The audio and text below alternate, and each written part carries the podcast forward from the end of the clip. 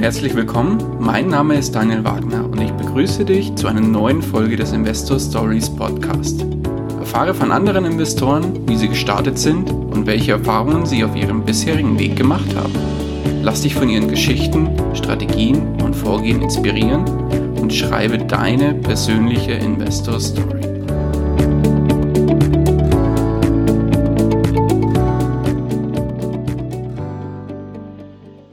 Einen wunderschönen guten Tag zu einer neuen Folge des Investor Stories Podcast. Heute zu Gast bei mir Norman Argubi. Herzlich willkommen. Vielen Dank äh, für die Einladung und ja, schön, dass ich dabei sein darf. Ja, schön, dass es geklappt hat. Lieben Dank, dass du dir die Zeit für uns nimmst und auch für unsere Hörer. Würdest du dich unseren Hörern kurz vorstellen?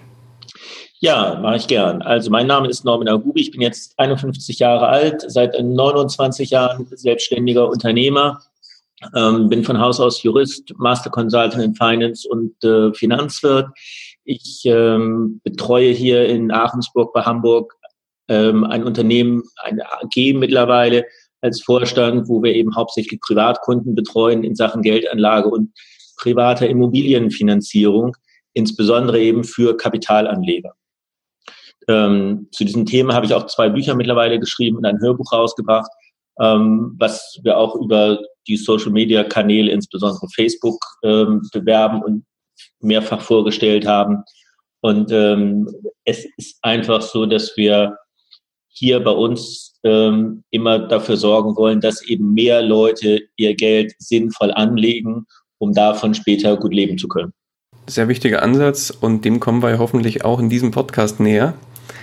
Ähm, wie ging es denn bei dir ursprünglich los? Wenn du dich so ein bisschen zurückerinnerst, wann hast du angefangen, dich mit dem Thema oder mit den Themengebieten Finanzen bzw. Investieren überhaupt auseinanderzusetzen?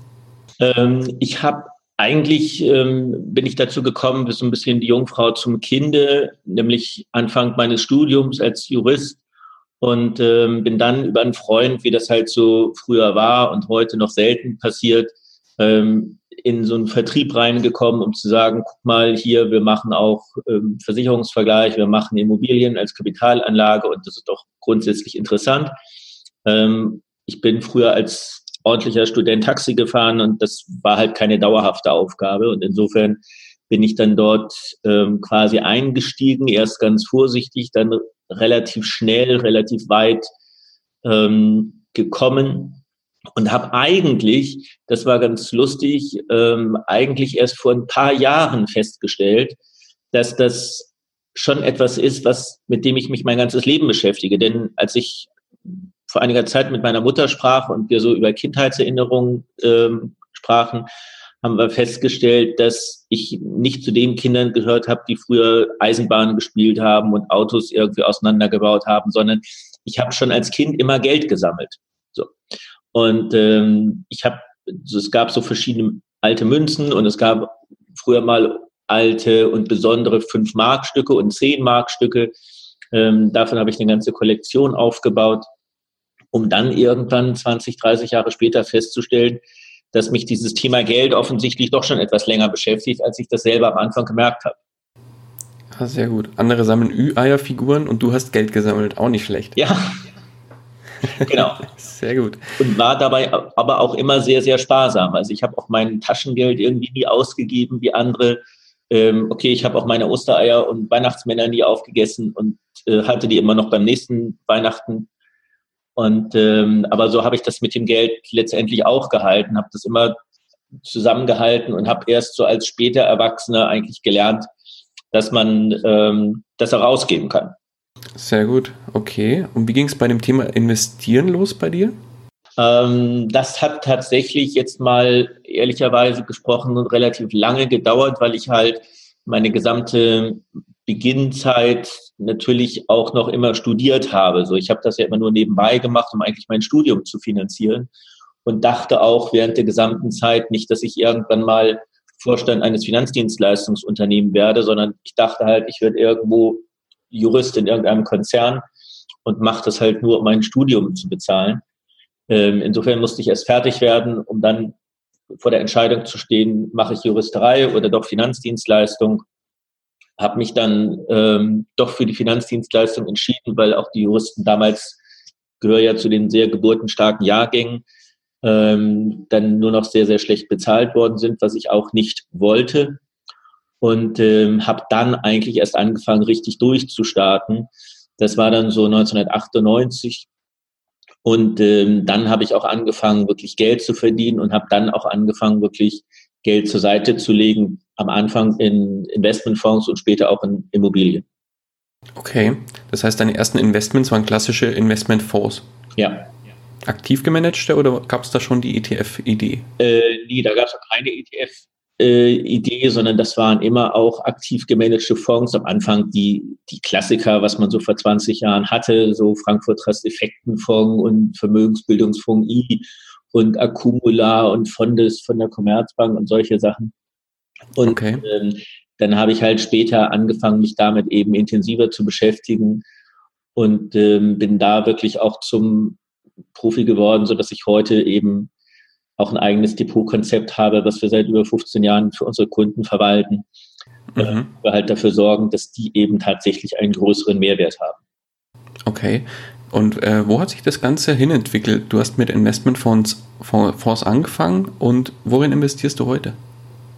Na, das bleibt so. Das ist immer noch eine, eine, gesunde Basis. Ob das jetzt im Depot alleine ist für Sachen, die man zwischendurch einfach mal braucht. Ähm, genauso wie in Investmentpolicen, also mit einem Versicherungsmantel versehen, weil wenn ich das langfristig mache, macht das einfach mehr Sinn und ähm, hat auch zusätzlich erhebliche Steuervorteile.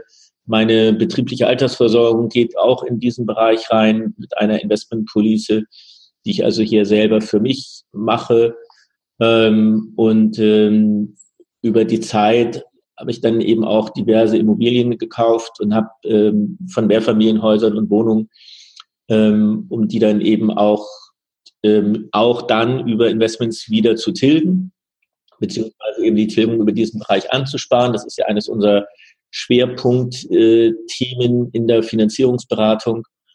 Ähm, und das unterscheidet mich, glaube ich, vielleicht auch ein Stückchen von dem einen oder anderen, weil ich nur die Dinge meinen Kunden auch empfehle, die ich selber tue. Mhm. Guter Ansatz, definitiv. Ja, das macht es für mich, äh, ich sag mal, relativ einfach, ähm, weil ich mag es halt nicht, äh, Wasser zu predigen und Wein zu saufen, sondern einfach zu sagen, ich kann mit äh, aller Motivation eben die Dinge auch vertreten, die ich meinen Kunden empfehle und sage. Und ähm, dann ist das auch immer authentisch und das passt einfach zusammen. Und ich, äh, der Kunde muss nicht das Gefühl haben, so nach dem Motto, ach, das erzählt mir jetzt, damit er damit Geld verdient. Ja, tue ich, muss ich auch, will ich auch. Ähm, aber es ist immer ein ehrliches Feedback und es ist immer eine Geschichte, zu der ich wirklich auch stehe. Mhm ja, macht auch, wie gesagt, Sinn. Ähm, wenn man eigene Erfahrungen hat, tut man sich auch deutlich leichter, ähm, anderen davon zu erzählen. Ähm, ja, das ist, wie gesagt, für mich einfach auch etwas, wo ich denke, ich, wenn ich, wenn ich das trennen würde, ja, wenn ich sagen würde, ich äh, bin als Berater da und verkaufe beispielsweise einen aktiv gemanagten Fonds, weil der 5% Ausgabeaufschlag hat und der Kunde 5% Agio zahlen muss, ähm, und ich selber aber sage, nee, für mich mache ich lieber ETFs, äh, weil da spare ich Geld, dann kann das nicht funktionieren auf Dauer. Ähm, weil wie soll ich meinem Kunden in die Augen gucken, wenn ich selber etwas anderes tue als das, was ich ihm empfehle? So, mhm. wenn ich selber nicht die Idee habe, dass Immobilien eine gute Geldanlage ist ähm, und ähm, stattdessen andere Sachen mache, es kann immer sein, dass ich Dinge tue, die ich meinen Kunden nicht empfehle, weil ich sage, ich kann das Risiko tragen oder ich bin bereit, ein Risiko zu tragen. Und ähm, nicht jeder Kunde muss mein Risiko tragen. Ja? Ähm, aber alles, was ich dem Kunden empfehle, mache ich selber auch. So, vielleicht okay. mache ich noch ein paar Sachen mehr, ähm, aber ähm, niemals andersrum. Okay. Wenn man jetzt von oben auf dein Gesamtportfolio draufschaut, wie setzt sich das Ganze ungefähr prozentual zusammen? Na, Im Moment, ähm, das hat etwas mit meiner, mit meiner persönlichen Situation zu tun, wegen einer persönlichen Trennung und äh, Entscheidung, wo jetzt äh, tatsächlich der Großteil der Immobilien ähm, ja leider gerade meine Ex-Frau hat und nicht mehr ich.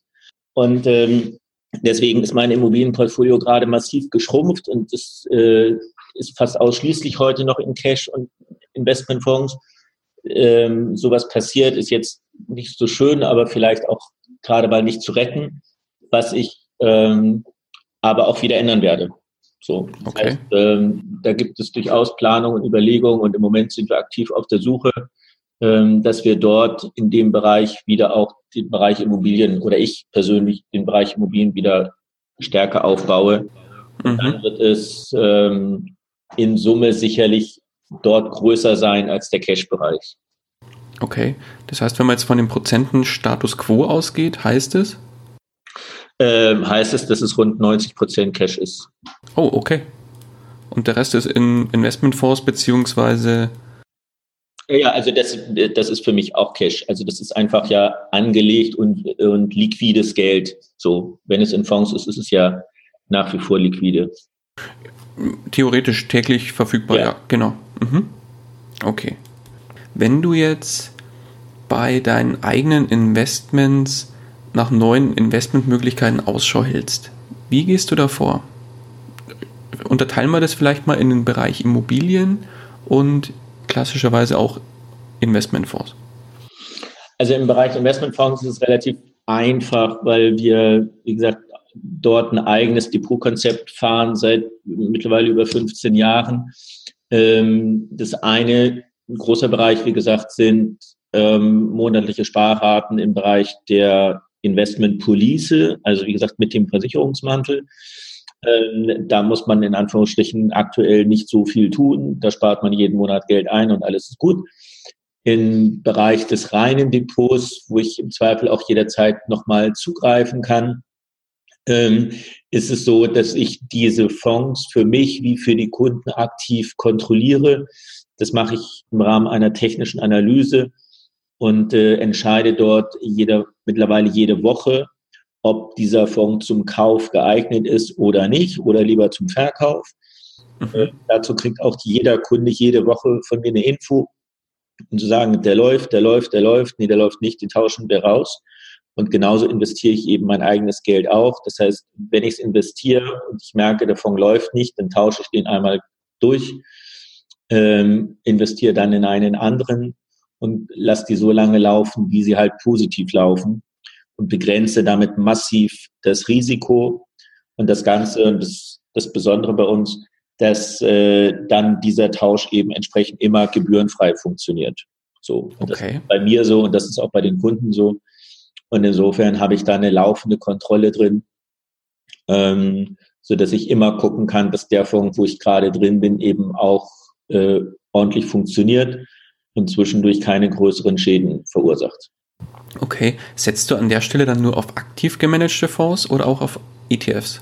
Nein, ich äh, suche schon aktiv gemanagte Fonds. Ähm, der Hintergrund ist für mich relativ simpel, weil wenn ich schon ähm, der Meinung bin, dass ich etwas tun muss, damit ich das Risiko begrenze und äh, mir die Arbeit mache, jede Woche drauf zu gucken, dann sehe ich ja, dass diese Arbeit sich auch lohnt. Und da ich das seit 15 Jahren mache, weiß ich eben und kann ich das auch belegen, dass das so ist, dass das einen echten Mehrwert bringt. Mhm. Ähm, dann wäre es eigentlich widersinnig, wenn ich sage, ja, diese aktive Kontrolle macht Sinn und ich gleichzeitig in ein passives Instrument investieren würde. Ja, das würde sich ja komplett widersprechen. Es gibt ja nur ETFs und Leute machen ja nur ETFs, weil sie eben sagen, ich will mich nicht kümmern, ich mache nichts, ich hoffe darauf, dass der Markt funktioniert. Ähm, ich weiß eh nicht, was ich tun soll. Ja. Und ähm, dann mache ich wenigstens keinen größeren Fehler als das, was der Markt von alleine macht. Und das ist auch okay, aber es muss so sein, und sonst wäre ja auch jeder Berater sinnlos, ähm, wenn die aktive Kontrolle eines Fonds äh, schlechter laufen würde als die ETFs. Jetzt kommen die anderen, die sagen, ja, aber 80 Prozent der Manager schlagen den Markt nicht. Ja, das ist richtig. Deswegen kontrolliere ich ja eben auch die Fondsmanager und äh, sortiere die zwischenzeitlich aus, weil das so ist. Aber ähm, deswegen braucht es auch diese doppelte Kontrolle sowohl das Fonds, der die einzelnen Aktien macht, und dann meine, die die Fonds entsprechend kontrolliert. Okay, verstehe. Gut. Wie ist es bei den Immobilien? Bei den Immobilien ist es ähm, über die letzten Jahre tatsächlich immer so gewesen, dass es ein wenig, ähm, ja, Zufall will ich nicht sagen, aber schon Gelegenheiten waren. So ein wenig opportunistisches Verhalten, um zu sagen, ähm, ich sehe ja jeden Tag Immobilien, ich finanziere jeden Tag Immobilien, bekomme die von den Kunden auf den Tisch gelegt und habe damit immer einen relativ guten Marktüberblick. Und ähm, manchmal ist es einfach so, dass wir auch Kunden haben, die Immobilien loswerden wollen. Dann kann man überlegen, ob man sie selber kauft. Ähm, das habe ich auch schon mehrfach getan. Habe dort auch sehr, sehr gute Gelegenheiten genutzt, ähm, teilweise an andere Kunden weiterverkauft, also einfach nur zwischengehandelt. Das haben wir auch schon mit Mehrfamilienhäusern so gemacht. Ähm, und insofern sind das einfach Dinge, die, wenn man mitten im Markt steht, muss ich eigentlich nicht so groß auf die Suche gehen, sondern die Dinge fallen mir in Anführungsstrichen ein wenig vor die Füße. Das mhm. ist keine Strategie für jeden. Aber es muss ja irgendeinen Unterschied machen, ob man schon seit 29 Jahren Immobilien verkauft oder nicht. Ja, klar. Und äh, wenn du da detaillierter in die Prüfung gehst bei den Immobilien, worauf schaust du besonders?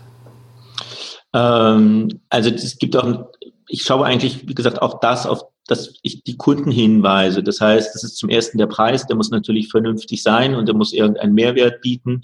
Es ist zum zweiten ähm, die Frage der Sanierung, sprich, was kommt die nächsten Jahre dort auf einen zu? Kann ich diesen Preis von dem Kaufpreis entsprechend abziehen oder ist das schon im Kaufpreis abgezogen? Weil ich will da keine Überraschung erleben. Und ähm, der dritte Part ist immer der, das Thema der Verwaltung, sprich, wie ist das Mietverhältnis, wie funktioniert das, gibt es dort irgendwelche Leichen, die passiert sind. Ähm, man muss mit der Verwaltung sprechen, ob das ähm, gut verwaltet ist, ob es dort irgendwelche Vorkommnisse gab, zu gucken, wie ist das Thema Instandhaltungsrücklage, wie groß ist der Anteil dort für die Dinge, die noch zu tun sind. Und wenn ich diese drei Bereiche abgedeckt habe, dann kann ich eigentlich relativ schnell sagen, es macht Sinn oder nicht. Okay. Setzt du dann an der Stelle nur auf, ich, ich sage jetzt mal, überspitzt gesagt, geleckte Häuser oder geleckte Wohnungen, das heißt, die wo wirklich schon fertig sind oder mh, mm, sind für dich durchaus auch Häuser oder Wohnungen interessant, an denen noch einiges zu tun ist? Genau, also deswegen sage ich ja die Prüfung, ähm, wie ist der Status quo, ja, und wenn ich eben sehe, was noch gemacht werden muss und ich kann das vom Kaufpreis abziehen, weil ich sehe, das kommt die nächsten fünf Jahre auf jeden Fall, ähm, dann muss ich halt dieses Geld schon mal irgendwie bereitstellen. Und dann kann ich letztendlich auch, äh, wenn ich das im Kaufpreis berücksichtige, ähm, ganz entspannt in den nächsten fünf Jahren diese Sanierung entsprechend durchführen. Ja, das meinte ich jetzt gar nicht damit. Ich meinte vielmehr, ähm, kaufst du zum Beispiel auch völlig renovierungsbedürftige Häuser? Also wo wirklich kernsaniert äh, werden müssen oder ähnliches?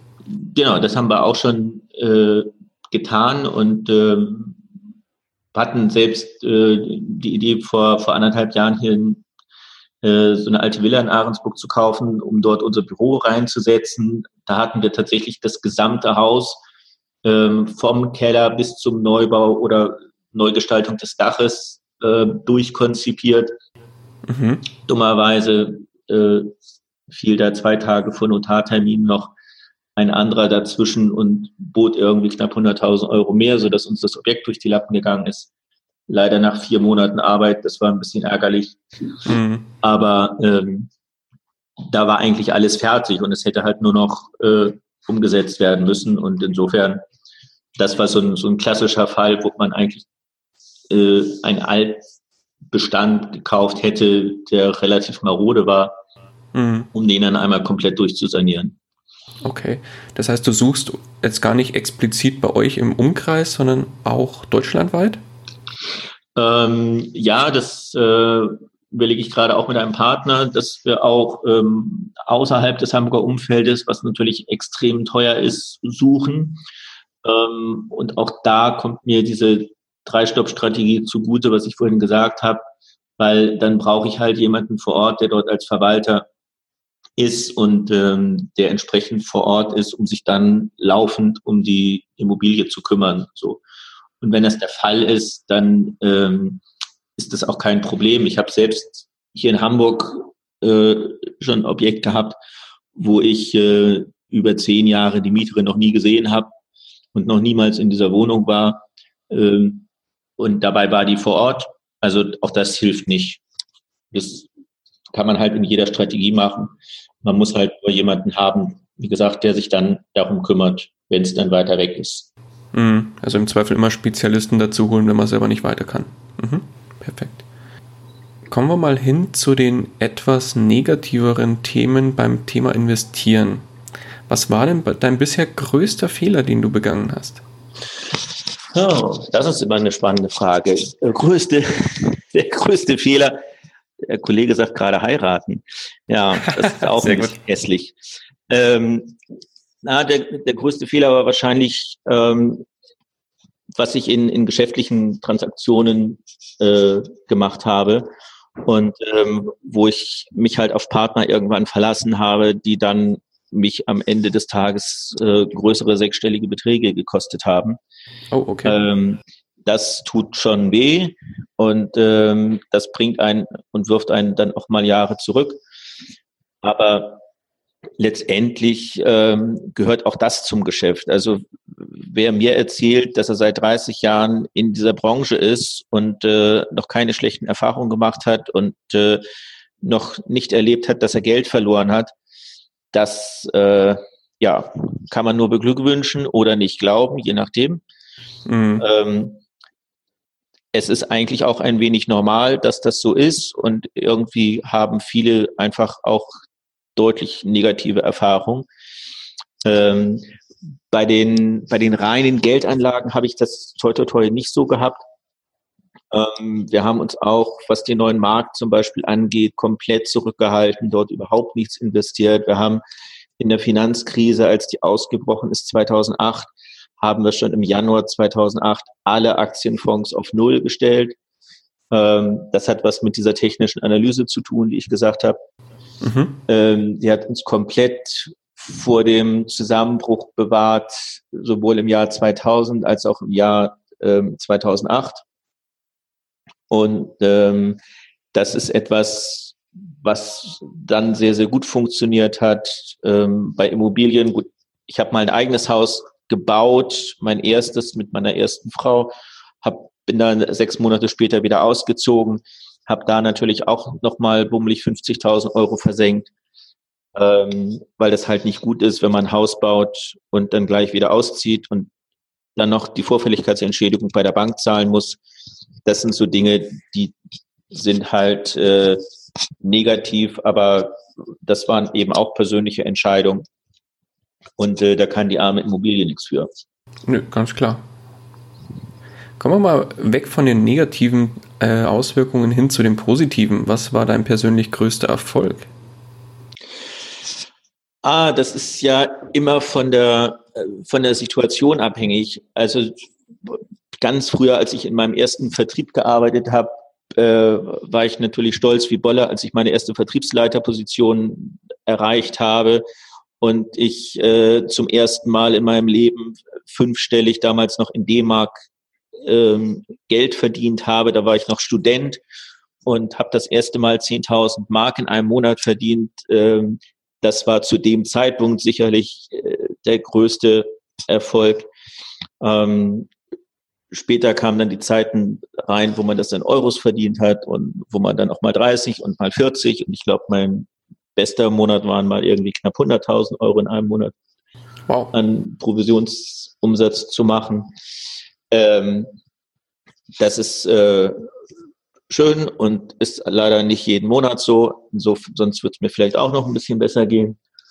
Ähm, andere Sachen, die gut waren, sind halt ähm, so mein, mein spannendster kleiner Immobiliendeal war meine eigene Zwei-Zimmer-Wohnung, die ich gekauft habe, über einen Kontakt eines Kunden von mir für 95.000 äh, Euro.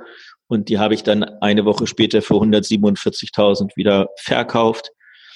Ähm, solche Sachen sind ganz spannend, weil man das dann nur noch durchhandelt und in Anführungsstrichen nicht mal mehr eine Finanzierung dafür braucht. Mhm. Ähm, aber äh, das sind halt immer so, so kleine Momente, wo man sagt, okay, der Deal war gut und der Deal war gut. Ähm, am Ende des Tages ist es eigentlich für mich heute wichtig, ähm, dass sich die Kunden gut entwickeln. Für mich ist wichtig, dass sich der Gesamtbestand an Vermögen, den wir hier verwalten, ähm, das ist mittlerweile eine achtstellige Summe, dass die sich jedes Jahr positiv entwickelt, dass sich damit die Firma entsprechend positiv entwickelt und auf sicheren und gesunden Füßen steht.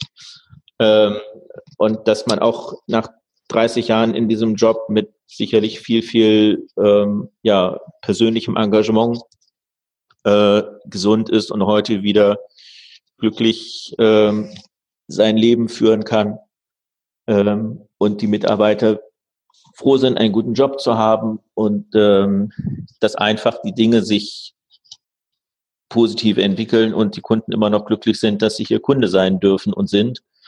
Ähm, und wenn man das nach all der Zeit noch sagen kann, dann finde ich, ist das schon mal ein gutes Ergebnis. Definitiv. Du hattest eingangs erwähnt, du hast auch zwei Bücher bereits geschrieben. Die verlinken wir natürlich sehr gerne auch in den Show Notes. Mhm. Welche, welche Bücher kannst du neben deinen eigenen noch besonders empfehlen? Ah, es gibt natürlich ganz, ganz, ganz, ganz, ganz, ganz, ganz doll viele, weil ich ähm, dieses Thema mit Bücher lesen und auch äh, Seminaren besuchen und seit neuestem eben Podcasts hören und äh, Hörbücher hören seit 20 Jahren mache und tue und betreibe. Ähm, es gibt natürlich die Klassiker wie Napoleon Hill und es gibt die Klassiker wie Dale Carnegie. Äh, mein bestes Verkäuferbuch für diejenigen, die Verkäufer sind, ist immer noch Frank Bettger, Lebe begeistert und gewinne. Äh, ich habe vor 20 Jahren meine ersten Seminare auch bei äh, Jürgen Höller besucht, der mich äh, damals sehr, sehr inspiriert hat, weil ich aber auch noch völlig blind war in diesem Bereich. Und für Beginner ist er sicherlich, glaube ich, sehr, sehr gut. Für diejenigen, die deutlich weiter sind, ähm, sind dann, glaube ich, andere Trainer mittlerweile deutlich besser. Ähm, und welche Bücher kann man ansonsten noch empfehlen? Wie gesagt, Napoleon Hill finde ich sehr gut.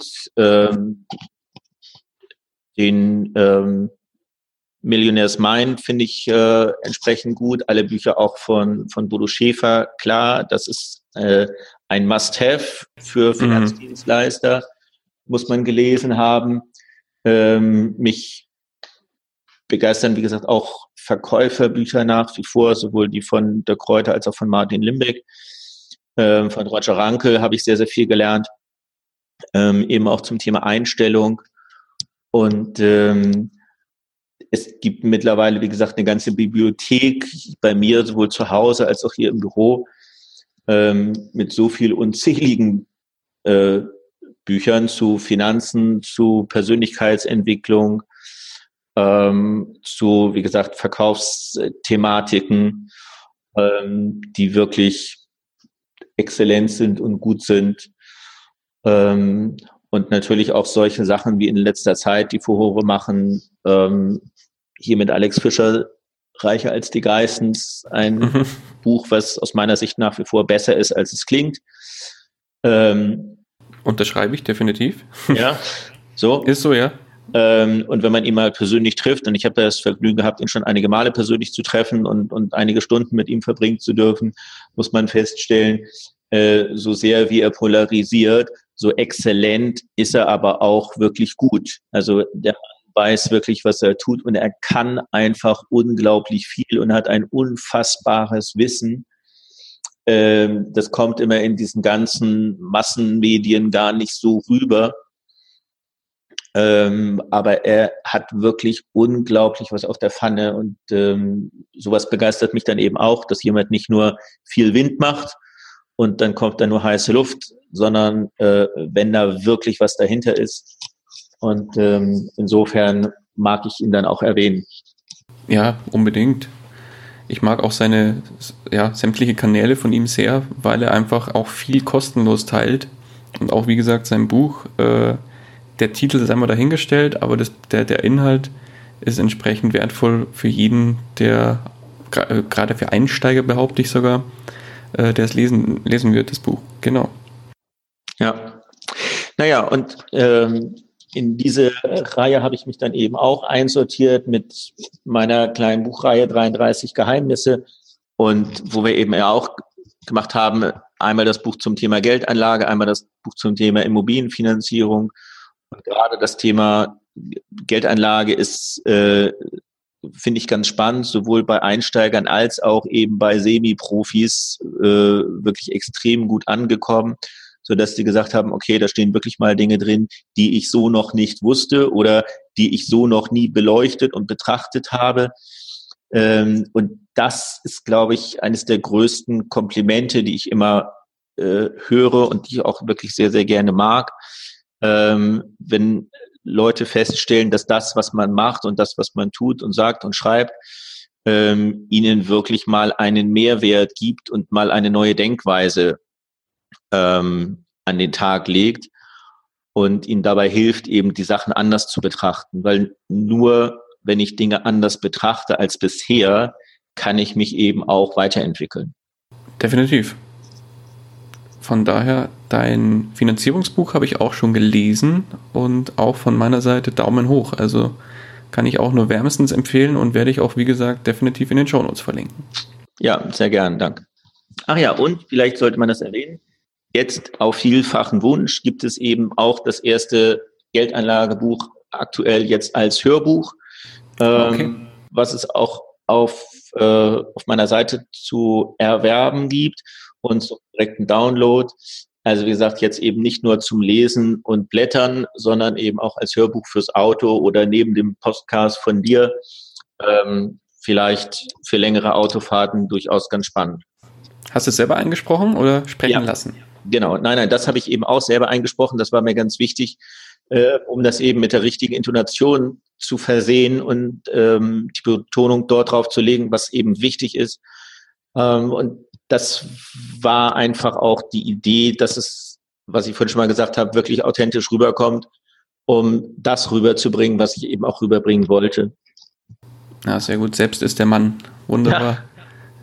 Nee, ganz gut. Genau, also auch selbst geschrieben, kein, äh, kein Ghostwriter und sonst irgendwas, sondern mich wirklich äh, Tage und Wochen aufs Sofa gesetzt, Laptop auf den Schoß und dann wirklich dieses Buch runtergeschrieben. Ja, sehr gut. Bestimmt auch nicht unbedingt einfach, ein Buch so mal eben runterzuschreiben. Von daher beneide ich jeden, der ein bisher schon mal ein, ein, ein wirkliches Buch, was auch, ich denke mal, deine Bücher sind mittlerweile auch Bestseller-Status, oder? Ja, Bestseller geworden sind, genau. Von daher sehr beneidenswert und beeindruckend. Kommen wir zu einem anderen Thema.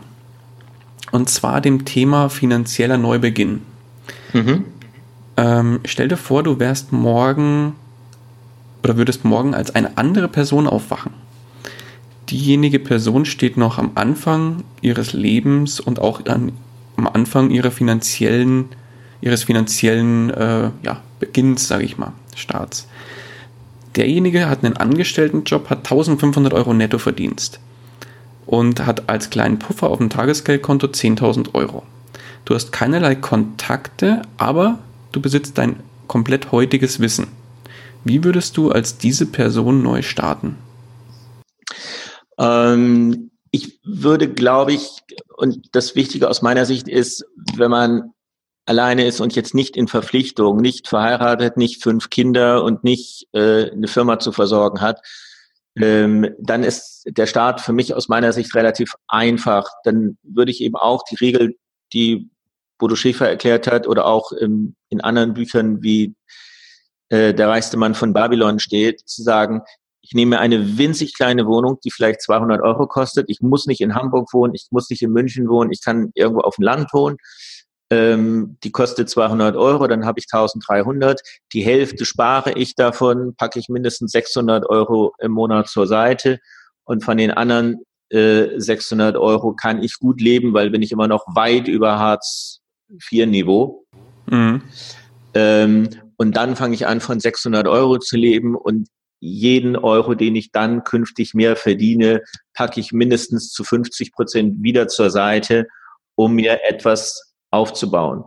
Die 10.000 Euro packe ich eben von Anfang an ins Depot und äh, sehe zu, dass ich dann, sobald ich, ähm, ich sag mal, 2000 Euro verdiene, dass ich dann anfange, die erste Wohnung zu kaufen. Dann habe ich nämlich das Cash für das Eigenkapital zusammen, ähm, kaufe dann die erste Wohnung, lasse die plus minus null durchlaufen, dann habe ich eine Tilgung da drin und ähm, das mache ich dann alle zwei, drei Jahre, so dass ich dann entsprechend nach wenigen Jahren fünf bis zehn Wohnungen habe. Die bezahlen sich von alleine ab. Wenn ich am Anfang stehe, bin ich noch jung. Ähm, und dann bin ich 15, 20 Jahre später mit zehn Wohnungen als zusätzliche Einnahme versorgt. Ähm, mit jedem Monat 600 Euro plus später 7, 8, 900 Euro, die ich zur Seite lege. Und dann bin ich relativ schnell in einer finanziellen Unabhängigkeit. Mhm. Ähm, auch wenn ich erst starte. Und ähm, das Einzige, was ich dann heute machen würde mit dem heutigen Wissen ist, ich würde mich wirklich, wirklich mit dem Thema Internet beschäftigen. Ich würde mich mit, ähm, mit Online-Marketing beschäftigen. Ich würde mich mit Affiliate-Marketing beschäftigen, mit Webseitenaufbau, Landing-Pages und solchen Dingen. Ähm, das sehe ich bei vielen Jungen, die halt dieses Thema beherrschen. Die können dann tatsächlich mit wenigen Klicks ähm, Dinge tun, um nebenbei Geld zu verdienen, ohne selbst zu investieren mhm. ähm, um mir dann eben meine, meine monatliche Einnahme deutlich aufzufüllen. Und wenn ich damit heute starten würde, ähm, dann wäre ich damit sicherlich innerhalb von zehn Jahren relativ durch. Okay, das heißt jetzt mein, mein Aufruf an alle, einfach mal zurückspulen, aufschreiben, was der Kollege hier gesagt hat und umsetzen. Ja. nee, wunderbar, ganz toll. Ähm, wenn jetzt jemand mit dem Investieren beginnen will und auch noch komplett am Anfang steht und du könntest demjenigen einen kurzen, knackigen Rat mit auf den Weg geben, welcher wäre das? Naja, als äh, Profi-Anlageberater muss ich mal sagen, ich muss ja zuerst die persönliche Situation des Kunden verstehen ähm, und nicht sagen, gib mir mal einen Rat, sondern jemand, der 20 ist, ist jemand anderes als der, der 60 ist. Der, der viel Geld hat, ist jemand anderes, der jetzt nur 10.000 Euro hat. Mhm. Ähm, diesen Rat gebe ich als Profi eben nicht. Okay. Ähm, sondern muss immer sagen, ich muss erst die persönliche Situation geben und nicht einfach ins Blaue schießen und sagen, ja, ja, mach mal, ist auf jeden Fall toll. Hm, das ist jetzt gar nicht dahingehend ähm, gemeint, dass du, dass du sagen sollst, investiere dein Geld in Immobilien oder sonst was, sondern allgemein, wenn jemand starten will, was könntest du demjenigen mit auf den Weg geben? dann würde ich immer sagen, investiere zuerst in dich selber. Investiere in deine Persönlichkeit, investiere in dein Wissen, investiere in das Wachstum und in dein Selbstwertgefühl und in dein Selbstbewusstsein. Weil wenn das nicht wächst, dann kannst du drumherum machen, was du willst und du wirst dein Geld immer wieder verlieren. Ja? Ah, du musst erst deine Persönlichkeit wachsen lassen, weil das ist die Basis, die dich auffängt ähm, dass du später dich um andere Dinge kümmern kannst. Mhm. Sehr, sehr guter Rat. Wunderbar. Norman, wir sind langsam am Ende des Interviews angelangt. Wenn dich jemand erreichen will, wie kann man dich am besten erreichen? Ähm, also ich sag mal so, es ist äh, alles möglich. Jemand kann einfach Arugubi in Google eingeben und findet mich mit Sicherheit auf der Seite 17 Mal. Ähm, man kann mich unter Norman Agubi auch bei Facebook erreichen. Es gibt äh, die Seite 33geheimnisse.de, da sind die Bücher zu erreichen, aber auch ein Kontaktfeld, um mich zu kontaktieren. Die Firma heißt Finanzcenter und findet sich unter finanz-center.com. Ähm, also in jeder erdenklichen Form findet man mich und ähm, kann Kontakt zu mir aufnehmen, sei es zum Thema Anlageberatung, sei es zum Thema Finanzierung ähm, oder einfach auch, um Hallo zu sagen. Okay, super, wunderbar. Norman, ich danke dir für deine Zeit und die tollen Infos, die du hier platziert hast. Ähm, die letzten Worte des Interviews gehören dir. Ja, dann sage ich, lieber Daniel, vielen Dank äh, für diese Gelegenheit, hier zu deinen Zuhörern sprechen zu dürfen und ein bisschen von dem, was wir, was ich so mache, ähm, mal zu teilen. Und äh, insofern, neben dem Dank, wünsche ich allen einen fröhlichen Tag, viel Sonne, viel Schnee, wenn es Winter wird und viel Sonne, wenn es wieder Sommer wird und äh, viel Erfolg mit deinem tollen Podcast. Wunderbar, schönes Schlusswort. Ich danke dir. Mach's gut. Fein, bis dann. Tschüss. Ciao. Das war's auch schon wieder mit dieser Podcast-Folge. Ich danke dir ganz herzlich fürs Zuhören. Nimmst auch du deine Finanzen in die eigenen Hände und legst dein Geld selbstständig an? Dann freue ich mich darauf, von dir zu hören. Geh hierfür einfach auf investor-stories.de und schreibe mir eine Nachricht. Vielleicht spreche ich dann ja schon bald mit dir über deine persönliche Investor Story. Ich freue mich, wenn du auch beim nächsten Mal wieder mit dabei bist. In dem Sinne, habe die Ehre, dein Daniel.